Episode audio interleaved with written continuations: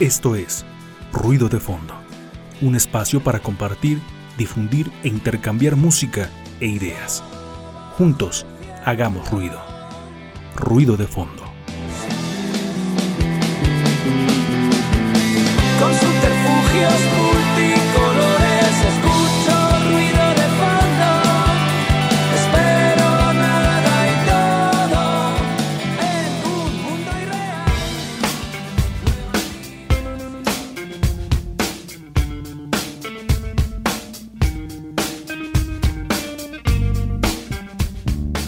Hola, ¿qué tal amigos de Ruido de Fondo? Bienvenidos a un programa más como cada semana, como cada jueves a las 10 de la noche a través de Radio Web 96.9 de FM y nuestra transmisión en Facebook. Para comenzar, como siempre lo hacemos, le mandamos un saludo a Darío Montiel allá en los controles en cabina haciendo posible esta transmisión y también saludo a los demás miembros de Ruido de Fondo.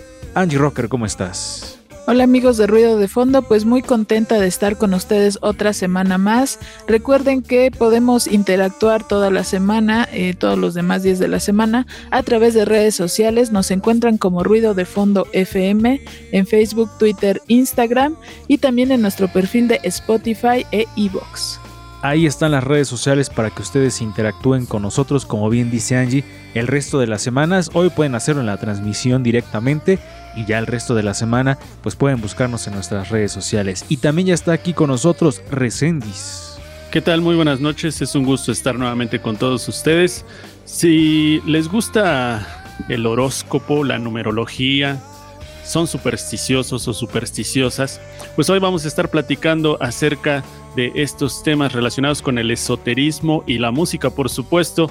Vamos a, a, a, estar revelando algunas cuestiones que tengan que ver con la música referidas al esoterismo, como lo, lo, decía hace ratito. Y pues más adelante vamos a estar platicando de eso. Así que si ustedes eh, conocen a alguien que sea supersticioso, ustedes mismos tengan supersticiones, pues vayan escribiéndolas ahí en los comentarios en la página de Facebook y los estaremos leyendo más adelante. Así es, hoy vamos a estar platicando sobre ese tema del esoterismo, del ocultismo y ese tipo de cosas aquí en Ruido de Fondo, así que no se despeguen, pero antes vamos a comenzar como siempre con la retrospectiva, la memoria histórica de Ruido de Fondo, vamos a ver de qué se trata esta semana. El pasado suena en Retrospectiva.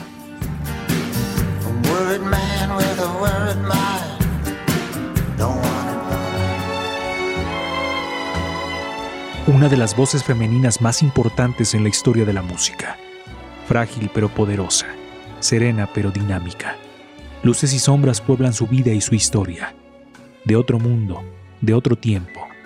No es que ella no encajara con su época, la época no encajaba con ella. La sacerdotisa del jazz, Eunice Wayman, mejor conocida como Nina Simone.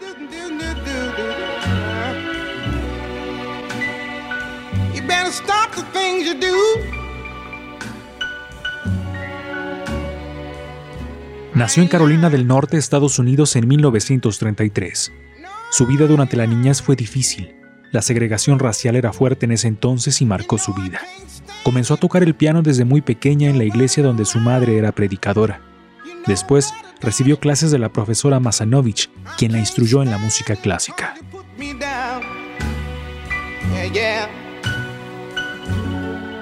Su más grande sueño era convertirse en la primera mujer afroamericana en ser pianista profesional y tocar en el Carnegie Hall. Quiso cursar sus estudios de música en la escuela Juilliard, pero fue rechazada debido al racismo de la época. Un golpe, como ella misma lo dice, del que nunca pudo recuperarse.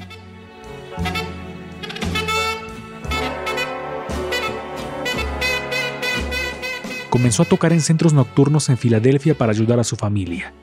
Su excepcional talento para cantar y tocar poco a poco le otorgaba fama.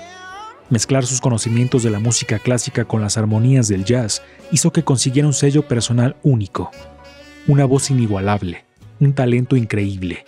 Nina comenzaba a ascender. I love you.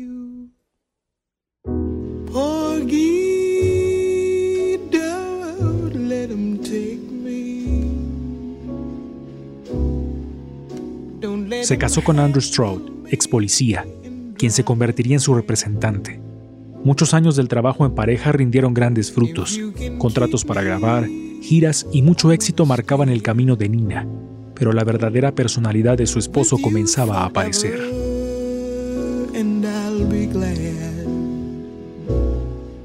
Un hombre violento y explotador. La relación se volvió un infierno. La codependencia hizo sufrir mucho a Nina Simón, pero la música fue algo de lo que se aferraba para sortear esos problemas. Una personalidad avasallante en el escenario, pero también podía notarse una tristeza que la acompañaba siempre.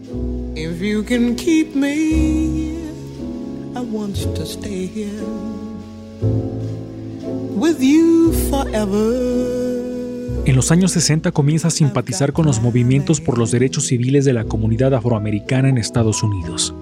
Deseaba que su voz sirviera para darle eco a las demandas de la comunidad negra marginada. Yo elijo reflejar la época y las situaciones que estoy viviendo. Para mí, ese es mi deber. Y en este momento crucial de nuestras vidas, cuando hay tanta desesperación, cuando cada día se trata de sobrevivir, creo que es inevitable involucrarse. ¿Cómo se puede ser artista y no reflejar la época en la que uno vive?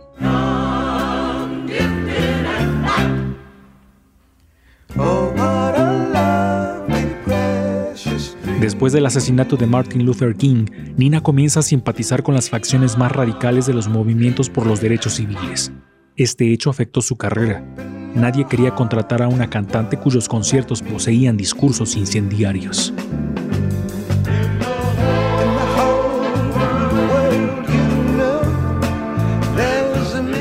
Con el paso del tiempo su salud emocional y mental comenzó a deteriorarse. Hasta que la diagnosticaron con trastorno maníaco depresivo y bipolaridad, viaja a Liberia para alejarse de todo y de todos, pero su salud va en declive. Algunos amigos deciden ayudarla para que comience su medicación y regrese a su vida de antes. El regreso a los escenarios, su música, los conciertos, la mantuvieron de pie durante más tiempo. La música siempre fue el elemento que la hacía feliz. Nina fue una genio de la música, comprometida con las causas sociales, una mujer que rompió fronteras geográficas y temporales. Su voz quedará para siempre grabada en la historia de la música. Nina Simone.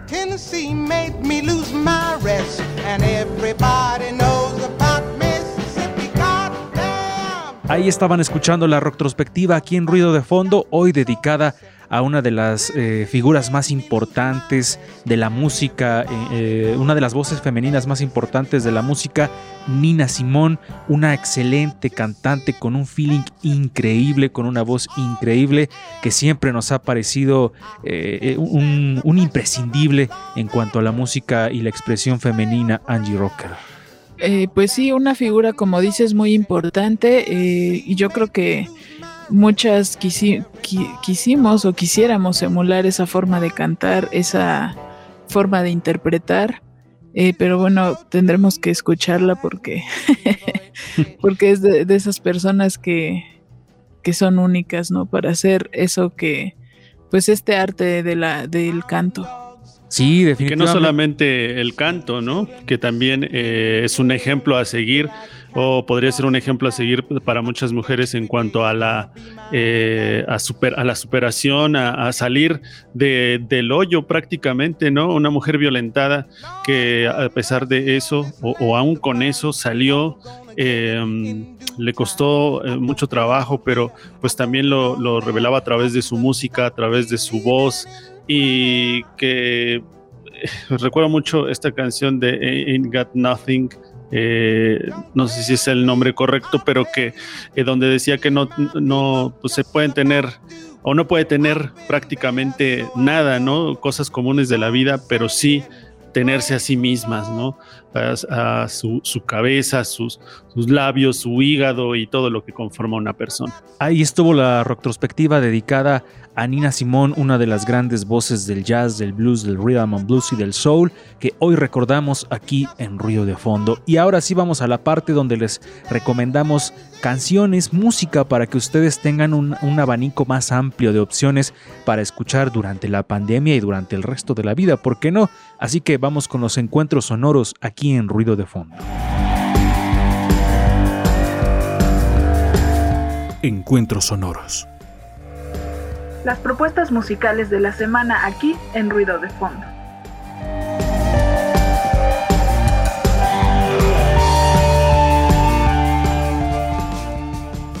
Ya estamos en los encuentros sonoros donde les recomendamos música para que ustedes tengan más opciones para escuchar.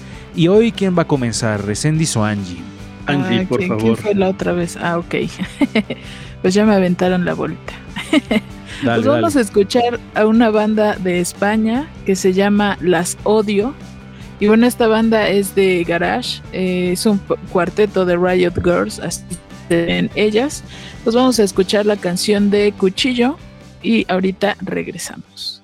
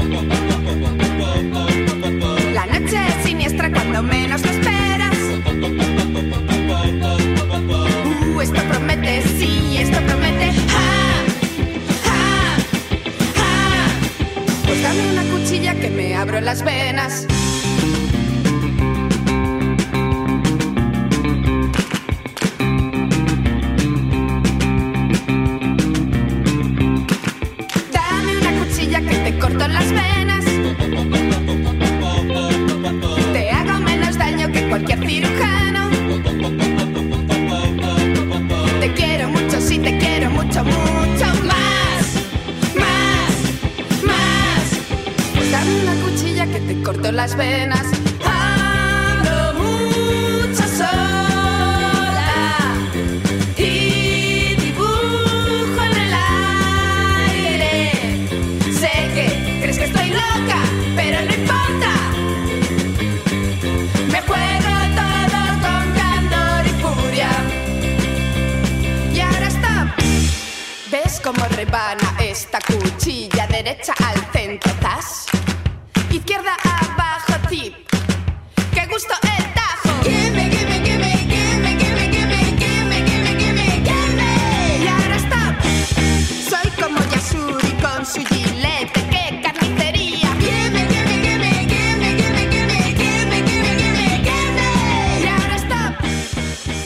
Regresamos eh, de escuchar esta canción de Las Odio. Como les decía, pues es un cuarteto de chicas conformado por Ágata Ahora en la guitarra, Ali Holgado en la batería, Paula JJ en la voz y sintetizadores y Sonsoles Rodríguez en el bajo. Pues en 2017 estrenaron su primer material llamado Futuras Esposas, que es donde se encuentra esta canción que escuchamos. Y bueno, las convirtió en una de las bandas más aclamadas por la prensa y los festivales. En 2019 publicaron Autoficción, producido por Fiera, Pablo Peña y Darío del Moral, componentes también de Pony Bravo. No sé qué les pareció. A mí, este, ya tenía tiempo que no escuchaba este, pues como de, de este estilo de bandas, un poco de garage. Este, y, y en mis búsquedas que, que he estado haciendo, pues me encuentro, ¿no? Con, con este tipo de bandas que, que pues me agradan, ¿no? Las temáticas que a veces también son como, ah, como ¿cómo se dice? Eh, Pues son sátiras, ¿no? No sé qué les pareció, Lalo. A mí, a mí me gustó mucho la, la música, tienen una producción musical muy chida, o sea, eh, las composiciones a nivel musical me gustaron, pero ¿sabes qué no me gustó y que me, me- me fue hasta un poco irritante? Eh, la voz. O sea, la voz que es muy plana, como que todas las canciones, de hecho casi me aventé el disco completo de, de ficción, se me fue el, Autoficción. Autoficción, exactamente ese nombre. Y, y otro disco más estuve escuchando. Y en, en general la, el- la voz es como muy en el mismo, en, el- en la misma tonada todo el tiempo. Y eso me fue un poco cansado de escuchar, pero la, la- la música a mí me gustó mucho. Sí, me recordó un poco a las puncetes, a los puncetes, perdón, que yo creo que es, es igual ese estilo como de voz muy monótona. Y creo que eso les da un cierto toque. Pero bueno, ahí es como personal. ¿Y tú, Resendis? Pues eh, también me gustó, eh, también tengo un poco un conflicto con la voz, por, eh, pero fíjate, lo que dices es interesante. Podría ser que se equilibre, ¿no? Esta, esta parte de la música, ¿no? La energía que se tiene y, la voz que va así como que en un mismo humor. bueno, así yo lo veo y, y se puede como contraponer al ritmo de la música y podría sonar algo interesante, así que no es algo que me incomode, me gustó la propuesta. Ahí está la propuesta de Angie Rocker hoy con esta canción Cuchillas de Las Odio, que eh, fue contrastante para mí porque les digo que empezaba la música y me gustaba y empezaba la voz y decía, ¡Ah! algo me hace como hay un cortocircuito extraño, pero bastante interesante esta propuesta. Y Resendis, ¿qué nos traes hoy?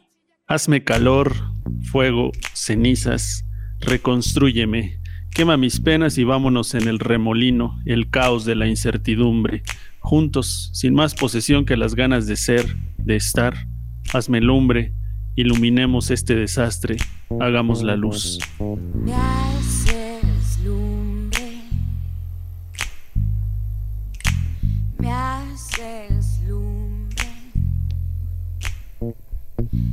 Haces lumbre como de costumbre me plasmo y me elevo en ti. Me hago arena, se secan las penas, al fin soltamos el sufrir. Vuelvo aliento todo lo que siento para secretos bailar. Entro al viento y todo lo desmiento.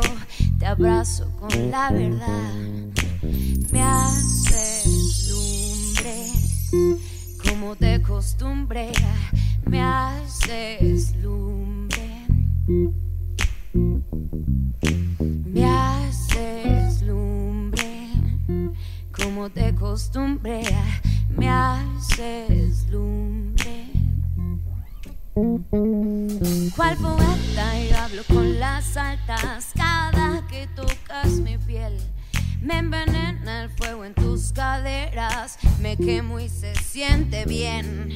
Caminas todas mis esquinas, transformas la realidad, ni dominas ni me subestimas, contigo se espanta el mal. Me haces lumbre, como de costumbre, me haces lumbre.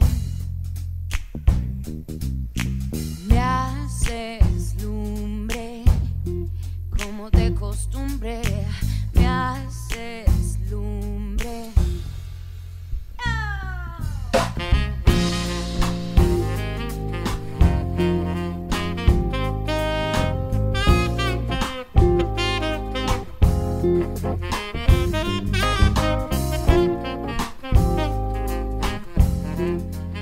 Bueno, pues estábamos escuchando eh, Me haces lumbre eh, de una cantante que se llama Alaide.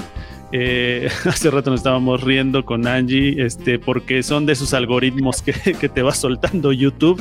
Y, pero fíjense que, pues resulta, ¿no? Porque, pues sí, sí, empecé a escuchar, al menos esta versión, si soy honesto, me gustó esta versión de Me Haces Lumbre, que es una versión de Rock and Load Live Sessions, que es como un, este, eh, un despacho ahí curiosamente como de abogados situados ahí en las, están ubicados en la Ciudad de México y bueno, invitan a algunos artistas, ¿no? De donde hay varios géneros musicales y pues van ahí a, tocar en, vivo, eh, los graban y bueno, pues ese es el resultado. Sin embargo, eh, estuve investigando un poquito de esta chica y la música que, el que tiene, ¿no? Es más eh, acústica, eh, entonces su voz también, eh, otra vez regresamos a la voz, se me hace en este tema muy interesante, ¿no? llena de energía, pero para las demás canciones se me hace un poquito similar a esas voces que se estaban escuchando anteriormente, ¿no? Eh, como este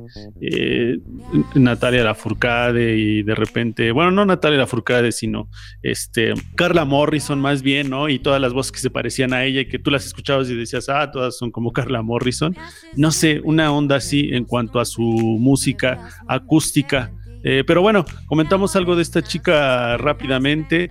Ella eh, le gusta eh, componer su melodía. Me gusta esto que dice. Su melodía es parte de una conexión individual con ella misma, una afectividad hacia la naturaleza que impulsa discurso hacia elementos naturales como el agua, criaturas marinas, mitológicas y fuego por mencionar algunas. Me gusta esa intención de componer eh, hacia estas cosas, ¿no? Eh, que normalmente pues no, no se tocan. Sí, lo que mencionas es, me llamó la atención que el algoritmo nos recomendara la misma banda.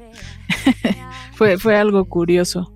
Pero este sí, a mí también me gustó. Eh, sí tienes razón en esta cuestión que a veces vocalmente como que hay ciertas tendencias eh, que podemos escuchar en varias cantantes y cantantes también hombres, porque me ha pasado que algunos quieren cantar como León Larregui. como que agarran este estilo como extraño eh, pero sí me gustó eh, me gusta cuando tenemos como esta variedad de, de sonidos en el programa eh, porque de eso se trata también, ruido de fondo, de escuchar distintos géneros. Y pues Lalo, ¿qué te pareció? Me gustó, eh, digo, esta versión que escuchamos es como de alguna manera no fácil, sino sencilla. Tiene un groove bastante chido ahí que le da el saxofón tenor. Digo, es, el saxofón tenor siempre le da a estas, estas canciones un poco ahí medio bluseadas, medio yaceadas, un tono bastante interesante y en general se me hizo una pieza como muy tranquila, muy disfrutable, con una voz eh, equilibrada y me gustó en, lo general. Necesitaría escuchar un poco más, yo no tenía del conocimiento de esta artista, me gustaría escuchar un poco más según lo que escuché en esta versión, me gustó, habría que investigar más, como nos decía Resendiz, tiene canciones un poco más acústicas, entonces sería interesante ver ese contraste entre estas propuestas. Ahí estuvo la recomendación de Resendiz esta semana y hoy les traigo, bueno, la semana pasada les comenté que les iba a traer una artista que me gustó mucho y esto porque encontré a la banda Dusty Roads on the River Band y que, bueno, más bien encontré primero a esta artista llamada Steady Holiday y después de ahí hice una investigación y supe que había sido violinista de la banda que les mencioné hace un momento, pero hoy les traigo algo de su trabajo ya en solitario, una de las canciones que más me ha gustado en lo que va del año, así que los dejo con Tangerine de Steady Holiday.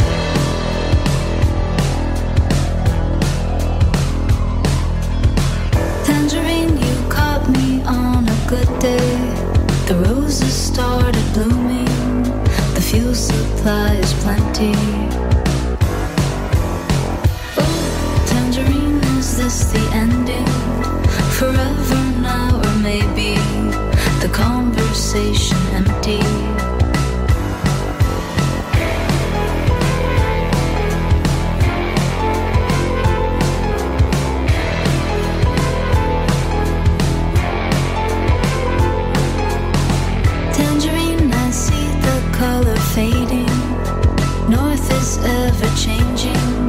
I look away for safety.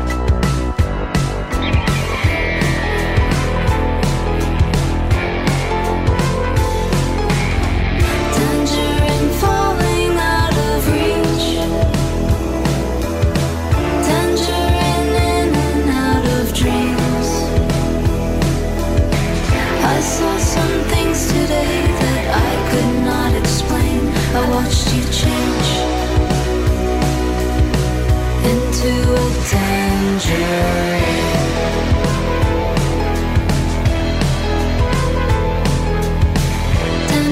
for you, I'll never quit. Close my eyes and purse my lips and relive every moment. Tangerine.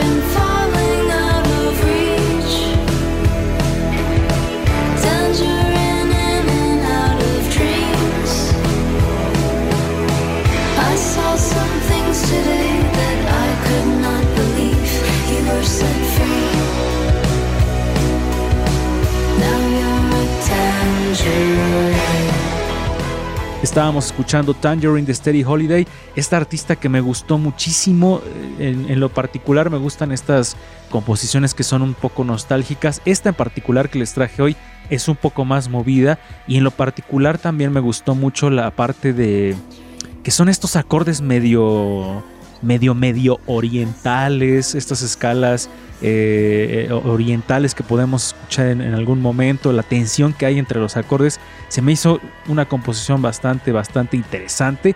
Esteri Holiday es una actriz, cantante, compositora, violinista y guitarrista de Los Ángeles, que bueno, su nombre es Andrea Dri Babinski, mejor conocida como Esteri Holiday, y empezó con esta banda que les decía de Dusty Road and the River Band en el del 2006 al 2011 y ya posteriormente comenzó a publicar trabajos como solista. Recientemente publicó este, en este año, en esto que va del año, eh, un disco, su nuevo disco que se llama Take the Corners Gently, donde encontramos tracks como eh, White Walls o Sunny in the Making, Repeat, Living Life.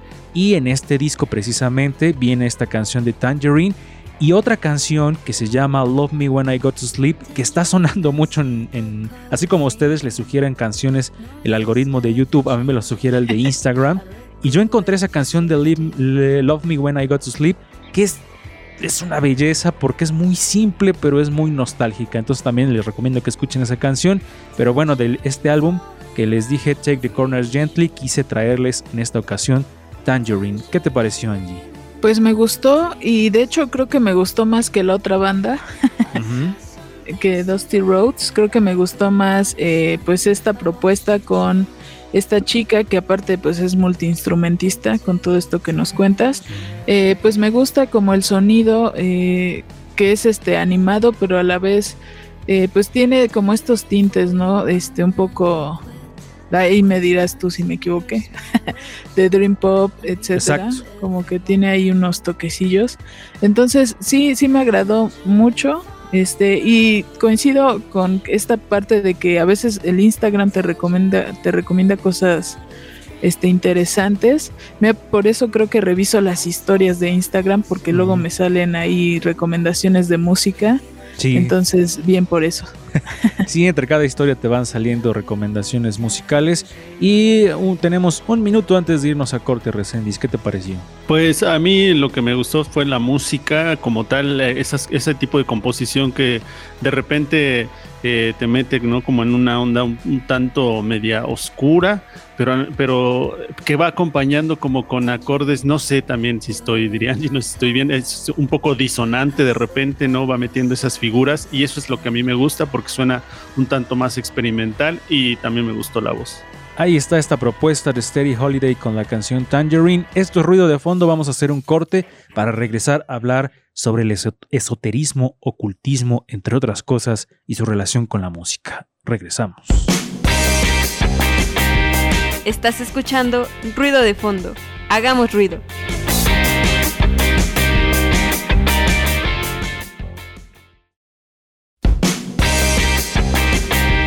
Estás escuchando Ruido de Fondo. Hagamos ruido.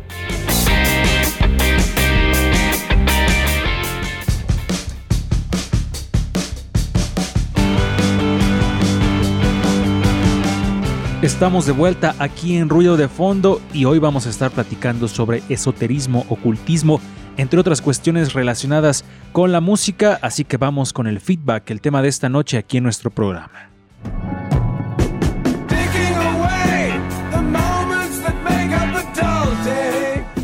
Feedback, el tema de esta noche en Ruido de Fondo.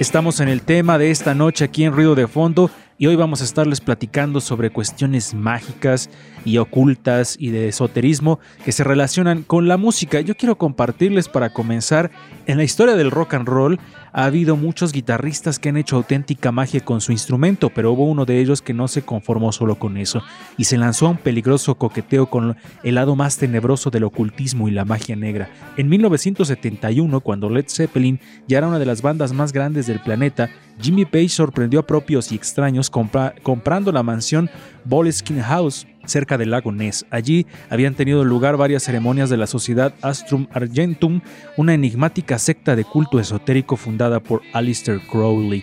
Crowley no eligió esa casa al azar para sus rituales. Los Boriskin House tenían un túnel que conectaba con el cementerio del pueblo cercano.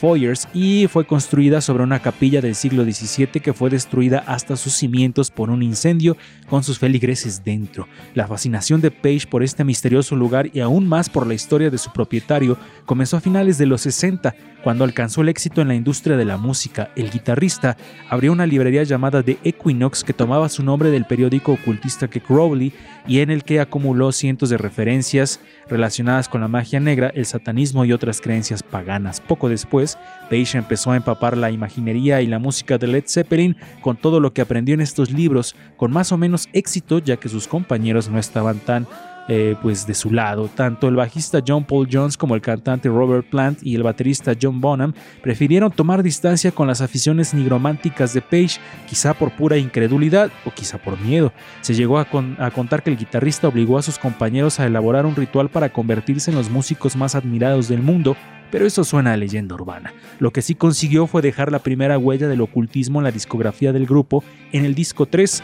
La primera edición del álbum tenía inscritas dos frases de poder de los rituales de Crowley en el acetato, So Much It Be y Do White Do Wild, una, de la, en, una en la cara A y otra en la cara B. Ahí está un poco de esta historia de Jimmy Page, de Led Zeppelin y su afición por Alistair Crowley este personaje pues que se dedicó en su vida al ocultismo, a la magia y a todas estas cuestiones. Es un artículo que ustedes pueden encontrar de manera íntegra en ABC, la parte de cultura, el periódico ABC.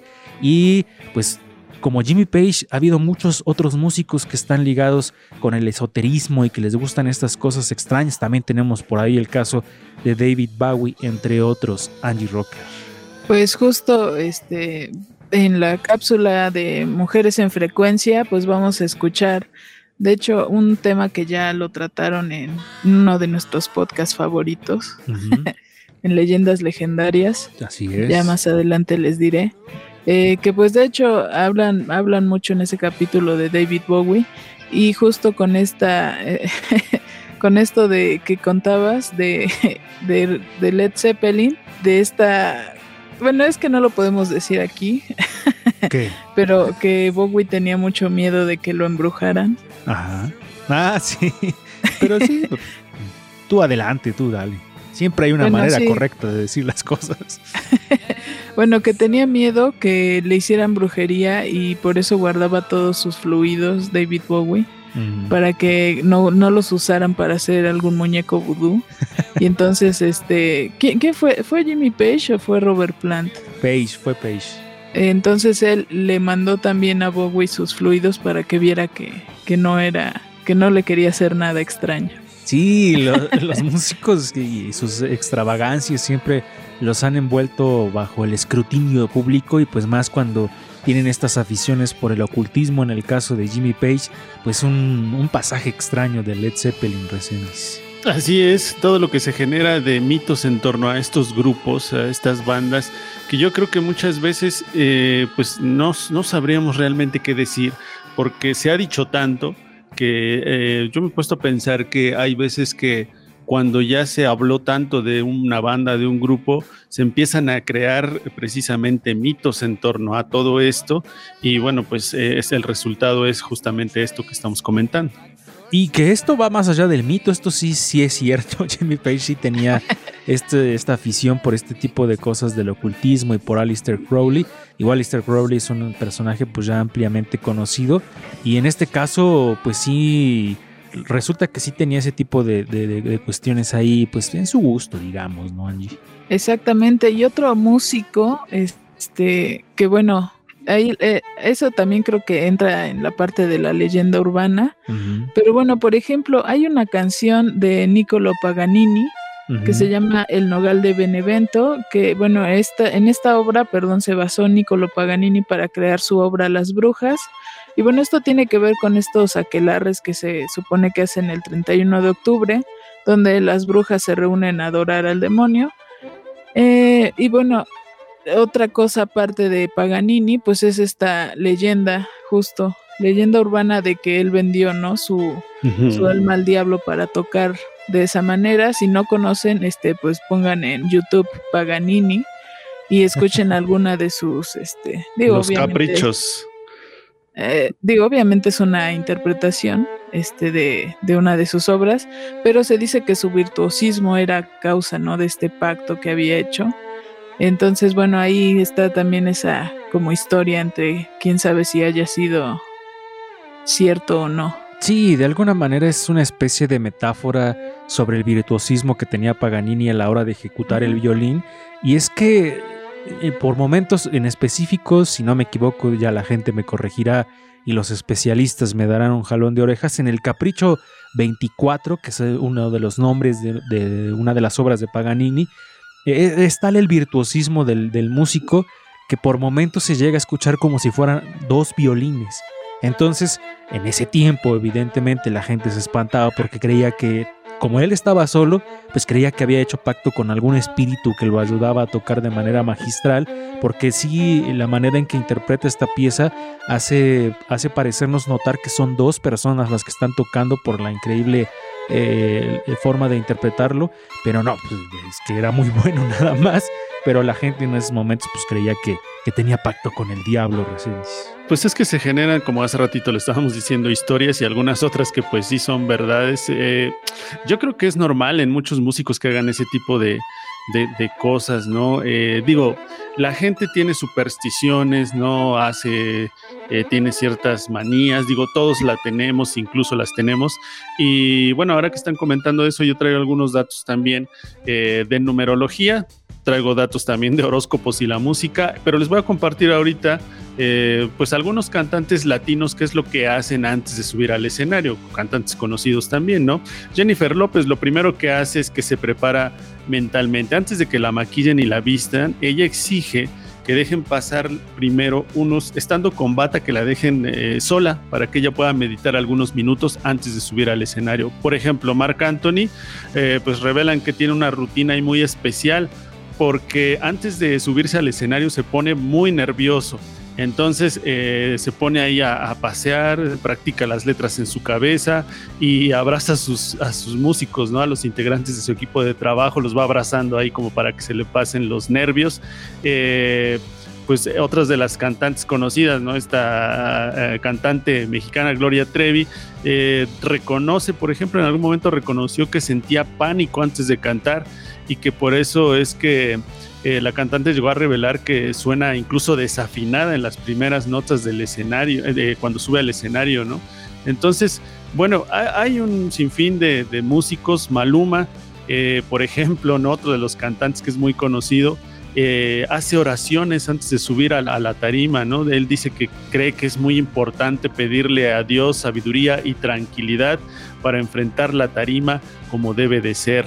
Eh, y así hay, una cantidad de, artistas que hacen diferentes eh, rituales, ¿no? Ricky Martin tiene eh, una sola superstición, el astro boricua usa una pulsera bendecida por el Dalai Lama, por ejemplo, ¿no? Entre otros cantantes. Ahí están algunas de las prácticas que tienen los cantantes antes de subirse al escenario. Y es que se vuelve, creo que muchos de nosotros tenemos rituales unos más que otros en, el, en grados esotéricos, pero yo creo que en, nuestras actividades cotidianas algunos hemos de tener rituales. Digo, yo, yo tenía una, no, no era un ritual, pero era una, una costumbre cuando yo tocaba, cuando era músico, siempre, que yo creo que era una buena costumbre, nunca me, me gustó tocar con las manos sucias. O sea, tenía que lavármelas justo antes de tocar porque como que no sé, sentía así como raro agarrar una guitarra con las manos sucias. Y digo, no tiene nada que ver con el esoterismo, pero de alguna manera son rituales que la gente tiene, Angie. Yo, yo, un amigo que no diré quién. Tocaba sucio, seguro tocaba sucio. No, siempre tenía que ir a hacer del baño. Por, los pues nervios. Eso, creo que es algo más natural, ¿no? O sea, es decir, tienes nervios y pues vas al baño antes de. Pues sí. sí era muy gracioso. ¿O a qué iba Por ejemplo, por ejemplo, Residente cuenta que eh, para los conciertos se ponen los, los, collares, muchos collares que le regalan y se siente así que viene como con mucha buena, buena vibra y después se los regala a su mamá eh, es algo de lo que hace. Eh, fíjense, yo tengo una, una manía, ¿no? que es esto de revisar las puertas y las ventanas cada vez que salgo. Eh, reviso como tres, cuatro veces si están cerradas o no, y luego ya me fui y, todavía pienso que dejé abierto. Enrique Iglesias ha confesado que es un maníaco, un maniático, dice él. Reviso que todo esté conectado aproximadamente 10 veces. Y luego trata de estar tranquilo y toma té de jengibre. Hay, con la gente que tiene trastornos obsesivo-compulsivos. sí. Pues, pues, no como el este, eh, ah, se me fue el cantante de, uh, de los Smiths. Robert eh, Smith. Ah, no, este. Ese es de no, The Cure. Will Smith. Ah. Este, no, Angie, ayúdanos. Eh, pues este. estoy pensando, amigo. Espera, se me fue el. Morrissey. Espero que Morrissey, Morrissey, que dice que no debe haber carnicerías alrededor del, del lugar donde va a, a cantar, ¿no? Es como una exigencia o el respeto que le tienen a los animales, entonces nada de venta, ni de hot dogs, ni de cosas así que tengan que ver con carne, por ejemplo. No, pues estaría complicado que viniera a tocar a Cuautlancingo porque hay un montón y apenas recientemente abrieron una carnicería frente a mi casa, entonces ya definitivamente queda descartada la idea de que algún día venga Morrissey a dar un concierto a Cuautlancingo. Y vamos a escuchar la cápsula de Angie con Mujeres en Frecuencia. Bueno, pues vamos a escuchar esta cápsula de Wally El Elmlark. Mi inglés sigue fallando mucho. Prometiste mejorar. Regresamos.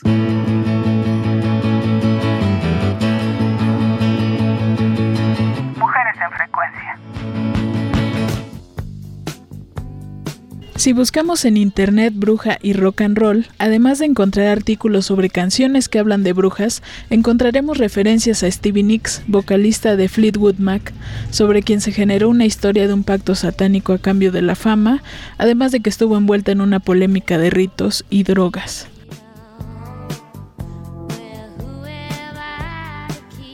Sin embargo, existió una mujer que convivió con varios músicos de la época de los 70 y quien tenía una forma interesante de ver el mundo, en donde reinaba la responsabilidad de nuestras acciones, enfrentar las consecuencias de las mismas y practicar el amor hacia el prójimo, la naturaleza y que si dañamos a alguien tenemos que encargarnos de nuestro error. Estoy hablando de Wally Elm Lark, quien además de ser columnista de la revista Melody Maker y Circus, practicaba la filosofía Wicca e influenció a varios músicos que eran practicantes del ocultismo, mostrándoles esta otra forma de ver el mundo.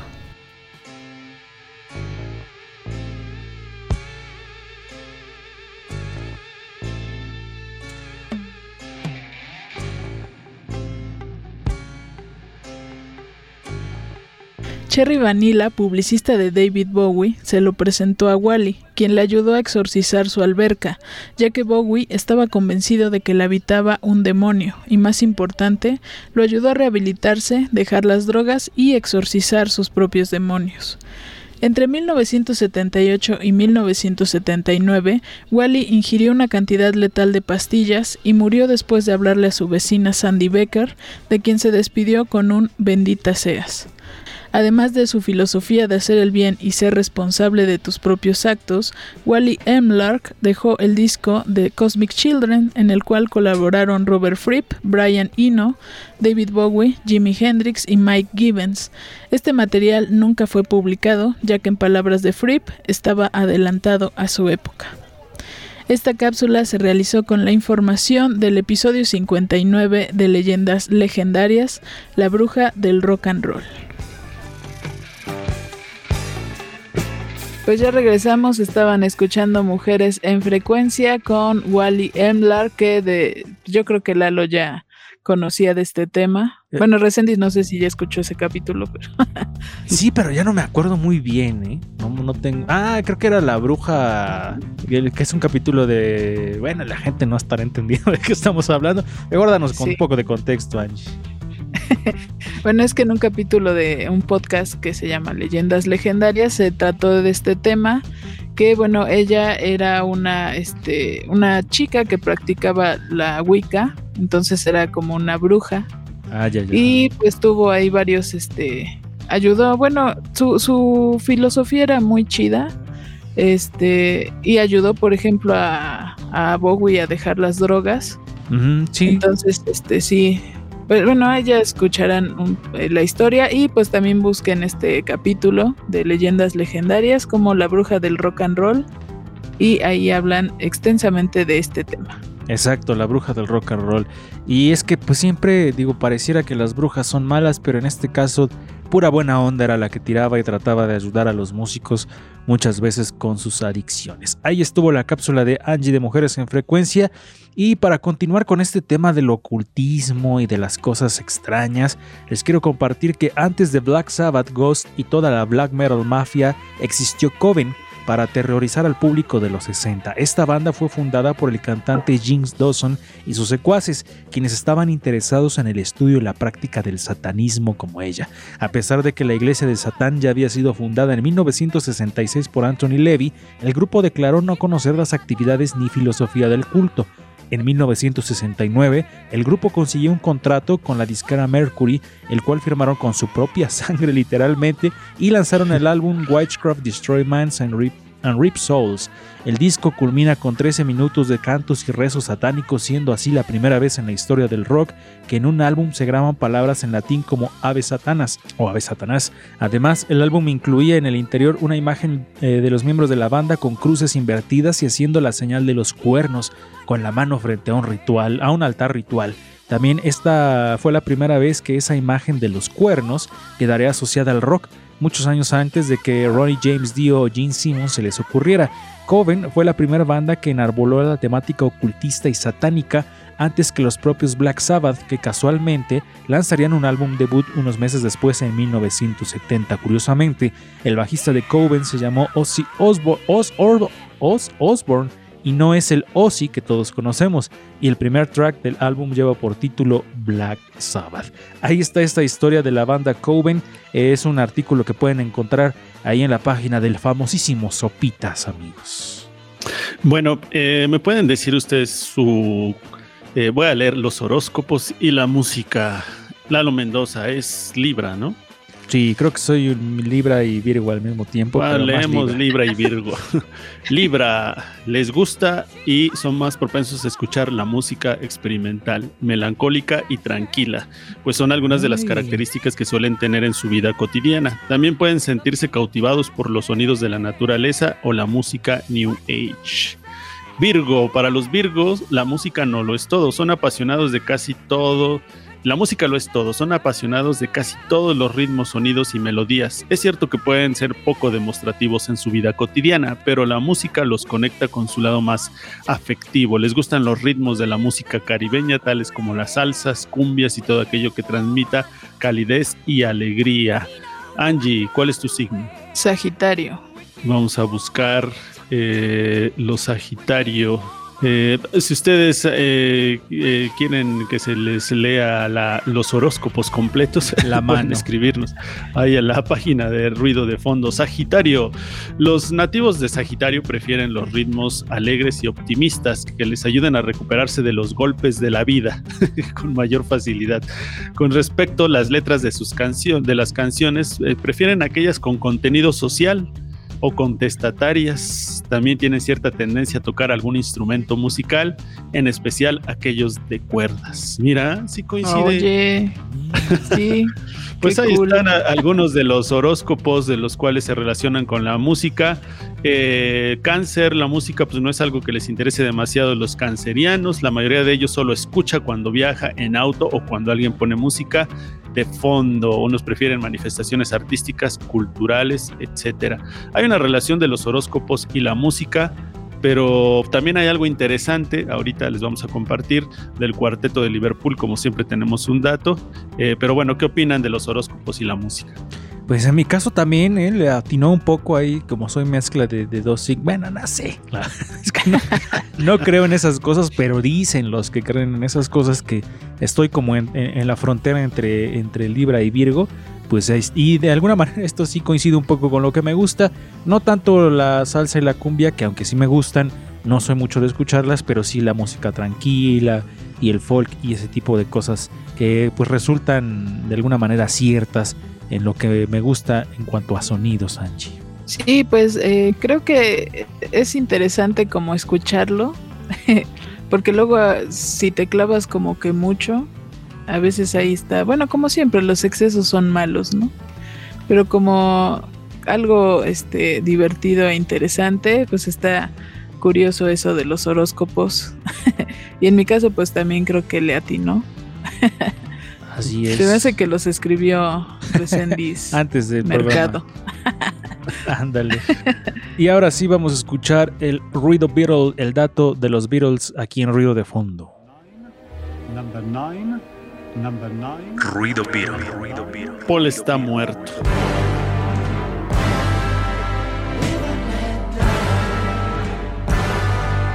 La historia secreta del sorprendente teoría que afirma que el Beatle murió hace décadas, a 50 años ya de la llamada de un oyente en Radio Michigan, Estados Unidos, que dio origen a la leyenda de la muerte de Paul McCartney y todas las hipótesis conspirativas que mantuvieron vivo el mito durante muchos años.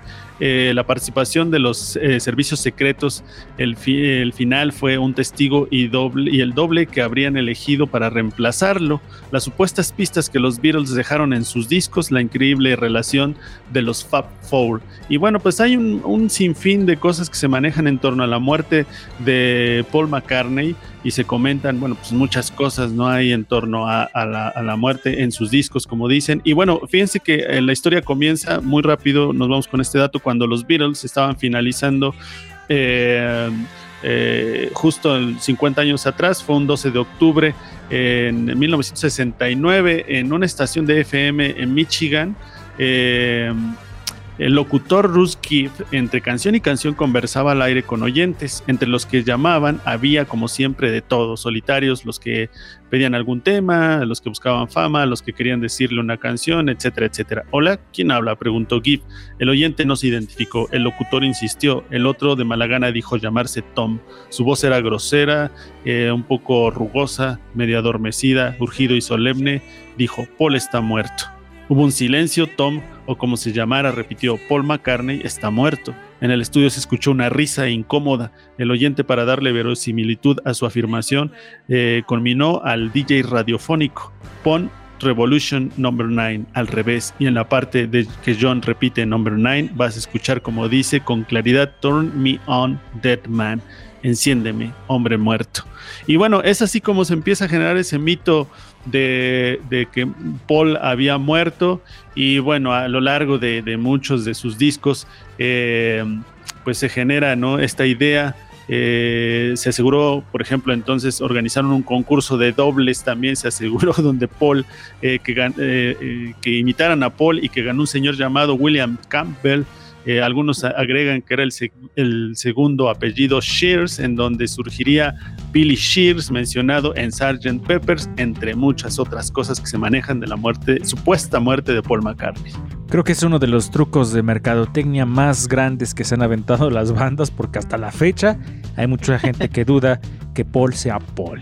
Pues ahí estuvo este tema en ruido de fondo sobre un poco de cuestiones de magia, ocultismo, esoterismo y ese tipo de cuestiones que hoy relacionamos con la música. Vámonos, esto fue ruido de fondo. Vámonos, Angie. Gracias amigos por escucharnos. A mí me encuentran como Angie Rocker y búsquenos como Ruido de Fondo Facebook, Twitter, Instagram, Spotify e Evox. Vámonos, Recendis. Búsqueme como Recendis Monero en todo el internet. Nos escuchamos el próximo jueves con un programa muy especial. Los esperamos. Yo soy Lalo Mendoza. Me pueden encontrar en redes sociales como Lalo-Mendoza R en Twitter y en Instagram y en Facebook como Lalo Mendoza. Lalo Mendoza, no, Lalo-Mendoza R en Twitter, Instagram y en Facebook como Lalo Mendoza. Esto fue Ruido de Fondo, gracias a los que estuvieron escuchándonos por el 96.9 de FM y en la transmisión en Facebook. Nos escuchamos la siguiente semana con más datos, más cosas y más canciones aquí en Ruido de Fondo. Adiós. Bye.